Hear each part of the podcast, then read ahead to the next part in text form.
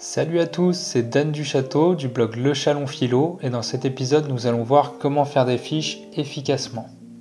Alors, vis-à-vis des textes, vous pouvez noter le thème, la thèse, les enjeux et les moments du texte. Vous pouvez aussi noter la définition des mots ou des concepts que vous pensez importants et que vous n'aviez pas compris. Notez en résumé ce que vous apporte le texte par rapport à l'idée traditionnelle que l'on se fait sur le sujet. Vous pouvez aussi noter la nature du texte. Est-ce que c'est un édit, une bulle, un dialogue, un conte, etc. Vous pouvez aussi noter dans quel mouvement il s'inscrit chez l'auteur. Est-ce que c'est son premier ouvrage? Est-ce que c'est un recueil? Etc. etc. Pour ficher un cours efficacement, c'est à peu près le même fonctionnement que pour ficher des textes. Vous pouvez ficher par auteur ou par notion selon votre préférence. Il peut être intéressant de ficher au moins 3 auteurs par notion qui soutiennent des thèses différentes. Pour chaque auteur, faites ressortir les idées principales qu'il développe sur le sujet qui vous intéresse et notez dans quel ouvrage il traite de ce sujet. Il peut être intéressant de noter l'année des ouvrages utilisés et d'écrire ou de récupérer une courte biographie de chaque auteur. Exemple concret.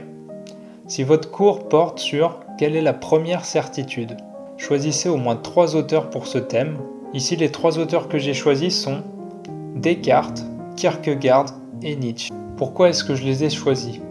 Eh bien parce qu'ils parlent tous de la première certitude dans leurs œuvres et qu'ils ont tous une approche différente. Petit tips, vous pouvez prendre une couleur par auteur pour mieux vous retrouver. Si vous êtes sur ordinateur, vous pouvez mettre en gras les éléments importants et si vous êtes sur papier, vous pouvez prendre une couleur particulière pour les éléments importants. Voici comment j'ai fiché pour cet exemple concret. Descartes, philosophe français, 1596-1650. Je pense donc je suis. Et pour Descartes, le premier principe de la philosophie, car il dit Je pris garde que, pendant que je voulais penser que tout était faux, il fallait nécessairement que moi, qui le pensais, fusse quelque chose. Et cette vérité, Descartes la croit si fermement assurée que rien ne pourrait venir l'ébranler, pas même un malin génie qui s'emploierait à nous tromper. Ensuite, je note le texte dans lequel j'ai pris ces références.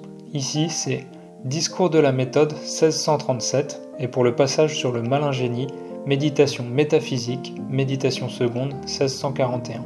Kierkegaard, philosophe danois 1813-1855. Du fait que celui qui pense existe, l'existence se trouve posée en même temps que la pensée. Qu'un penseur prouve son existence par le fait qu'il pense est une bizarre contradiction, car il abstrait justement du fait qu'il existe. Si je suis pensant, ce n'est pas une merveille que je sois. Il est tout de même vrai de dire qu'on ne peut savoir quelque chose que par la pensée. Mais quoique le penseur veuille tout abstraire, il continue inexorablement à exister. Pour Kierkegaard, l'existence est aussi certaine que la pensée. Post-scriptum non scientifique et définitif aux miettes philosophiques 1846. Pour Nietzsche, philosophe allemand 1844-1900. Le cogito ergo sum, je pense donc je suis de Descartes, est loin d'être une certitude immédiate et première. La pensée ne prouve en rien qu'il y a un sujet je qui en soit la cause. Je pense est un piège de la grammaire, il y a plutôt un ça pense car la conscience n'est que le résultat d'un jeu interpulsionnel souterrain, par-delà bien et mal,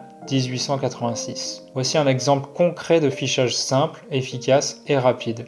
Et vous, comment est-ce que vous réalisez vos fiches? Dites-le moi en commentaire, n'hésitez pas à partager la vidéo si elle vous a plu, n'hésitez pas à vous abonner à ma chaîne si cette vidéo vous a plu, vous pouvez aussi me soutenir via un lien Tipeee présent dans la description. Si vous souhaitez devenir un esprit libre, vous pouvez aussi vous inscrire à ma newsletter qui est présente dans ma description. Ciao les esprits libres